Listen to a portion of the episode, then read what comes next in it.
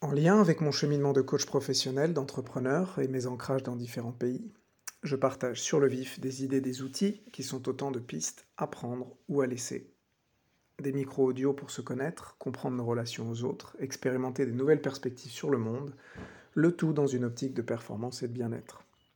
J'avais envie de vous partager mon organisation professionnelle euh, qui est en place, qui évolue, mais qui est en place depuis, depuis trois ans depuis mon, retour d'Afrique du Sud en France. Alors pas pour, euh, pour me la raconter ou pour dire que je fais très bien, mais plutôt dans cette idée de, de partager euh, que peut-être certaines, certaines choses que je fais euh, peuvent vous donner des idées, vous inspirer vos propres idées. C'est un peu de voir le processus que j'ai mis en place ou même euh, d'ailleurs même des vraiment les choses que je fais même les reprendre telles quelles mais voilà un peu inspirer donner des idées.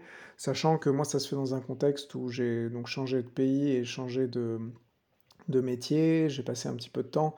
Et le fait d'accompagner des personnes pour euh, pour mieux fonctionner atteindre leurs objectifs je m'autorise et plus que m'autoriser je me force presque à, me poser la question de euh, en fait, on dit en anglais walk the talk, donc le fait de, s'appliquer à soi-même un peu, euh, un peu ce, dont on discute avec les autres, ou cet état d'esprit en tout cas.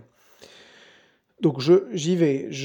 Donc, si je suis un peu le peu ou prou le, déroulement d'une journée, bah, je, me lève euh, généralement avant le reste de, ma famille, vers 6h30, plutôt à heure fixe ces temps-ci. Euh, et je travaille une heure euh, sur mon ordinateur jusqu'à 7h30.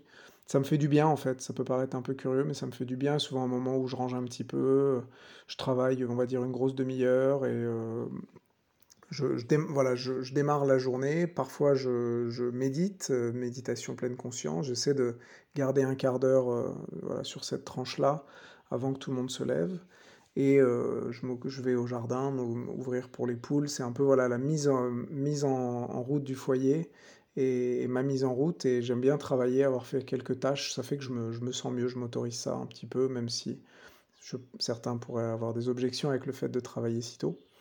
Ensuite, euh, pas, forcément, euh, pas forcément chronologiquement, mais je fais du sport tous les jours, ou quasiment. Euh, course à pied, pilates, voilà, éventuellement d'autres choses, un peu de vélo. Et ouais, quasiment quotidiennement, quoi, on va dire 5, 5 jours sur 7. Et si c'est pas réellement une vraie séance de sport, ça va être 15 minutes de renforcement, justement, type pilates. Mais je me rends compte que c'est quelque chose qui fonctionne bien. Ensuite, sur mon appréhension du travail, j'ai un peu deux notions, la notion de production et de connexion. Donc pour la production, c'est euh, cette idée où bah, je vais écrire, faire des choses à tête reposée. Donc ça, j'essaie de le faire euh, au maximum sur des plages où je suis pas interrompu. Donc bloquer peu de temps, enfin comparativement peut-être au temps de travail de certains, certaines, mais euh, plutôt se dire, voilà, deux heures où j'essaie de ne pas, pas trop m'interrompre. Alors je vais quand même un peu sur Internet, mais voilà, je coupe un peu le téléphone et c'est des moments où je sais que je serai pas dérangé.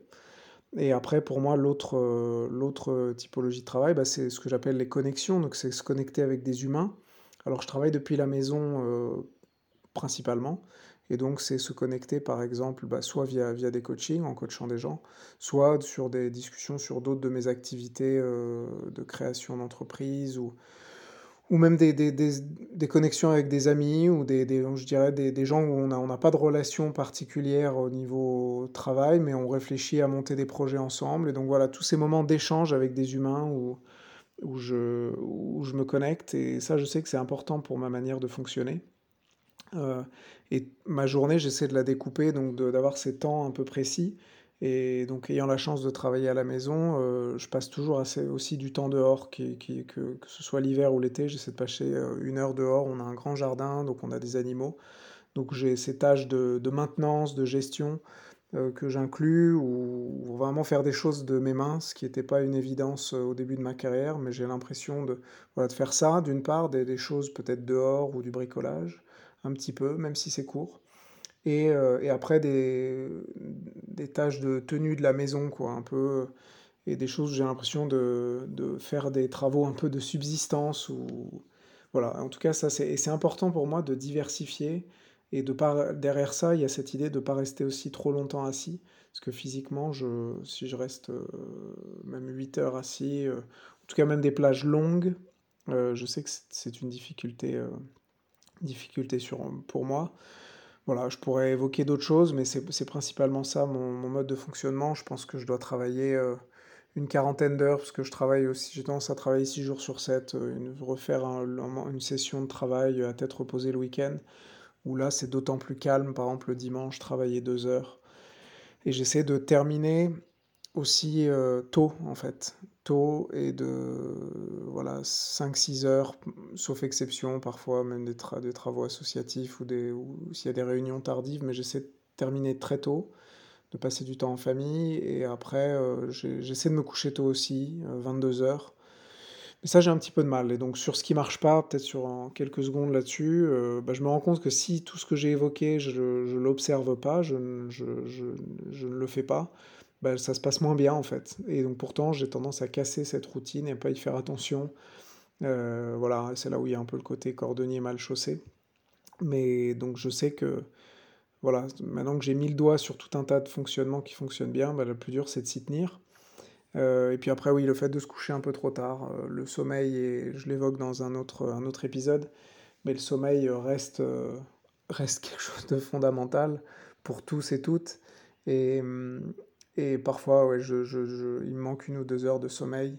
Et j'aimais bien quelqu'un qui parlait de ça, qui disait euh, on est quand même un peu stupide de pas beaucoup dormir parce que n'importe qui euh, qui dort 20% euh, de moins que, que, que, ce dont il ou elle a besoin, bah, on se rend compte que très vite ça va pas bien. Ou même ne pas dormir une nuit, on voit que le lendemain ça fonctionne pas du tout. Donc l'impact il est direct, mesurable et important. Voilà,